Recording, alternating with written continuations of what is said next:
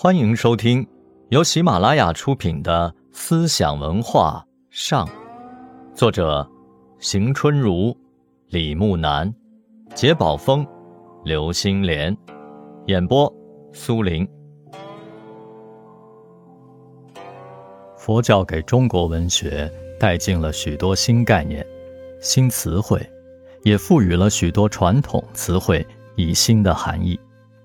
在诗歌方面，佛教促进了诗歌的通俗化。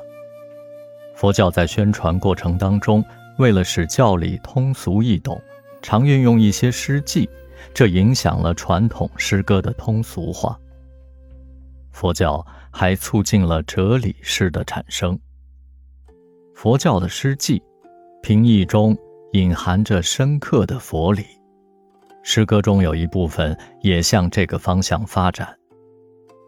由于禅宗的影响，许多诗歌追求内心的体悟，抒发无欲恬淡的自然境界，形成了所谓的禅诗。在小说方面，佛教为小说提供了无穷的素材，出现了许多以佛教为内容、宣传佛教思想的作品。佛教又为小说的创作提供了思想基础。像《金瓶梅》和《红楼梦》等作品，都是通过人物的故事表现佛教所宣扬的因果报应、人生无常等观点。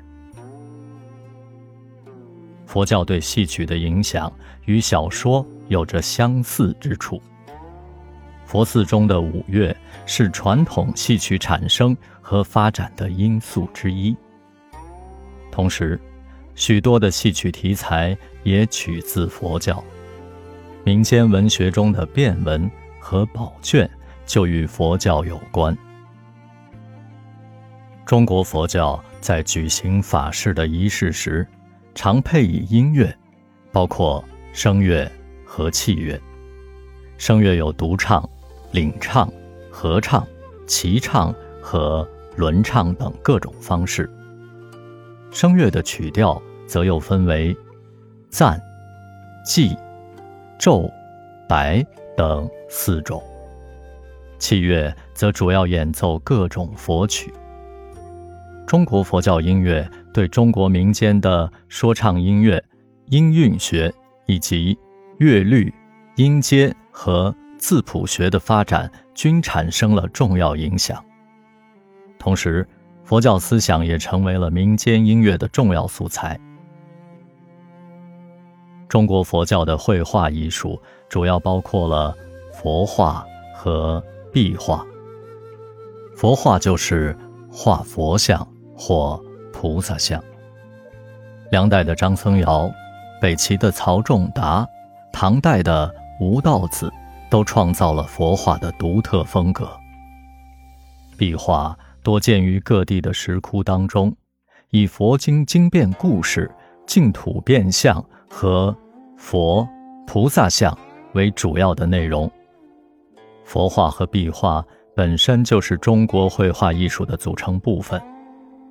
佛教绘画改变了中国绘画的固有形式，佛教思想还对绘画思想产生了非常重要的影响。它促进了以表现。清虚淡泊、天真自然的山水画成为了独立画种的出现。这一点，禅宗的影响特别明显。中国佛教的雕塑艺术还包括石窟造像、摩崖造像、金铜造像、木刻造像、加铸干漆造像和泥塑等。虽然受到印度犍陀罗和吉多风格的影响，但也有民族风格，在中国雕塑艺术史上占有十分重要的地位。中国佛教建筑包括了寺和塔两部分。佛寺有普通寺院和石窟寺等形式，前者大多采用中国的宫殿式结构。有些则是采用了当地的民居格式，后者也未完全照搬印度格式。佛教理论对中国传统建筑理论有一定影响。佛教的地、水、风、火四大论，很受作为建筑理论重要内容的风水学说的推崇。佛教的出世观也影响了传统建筑的选址。佛塔也大多按中国民族格式建造，以方塔。和八角形居多，少数仍为印度的覆钵状或圆坟形。佛塔已成为不可缺少的景观建筑。佛教建筑是中国建筑文化的一大遗产。听众朋友们，本集播讲完毕，感谢您的收听，我们下集再见。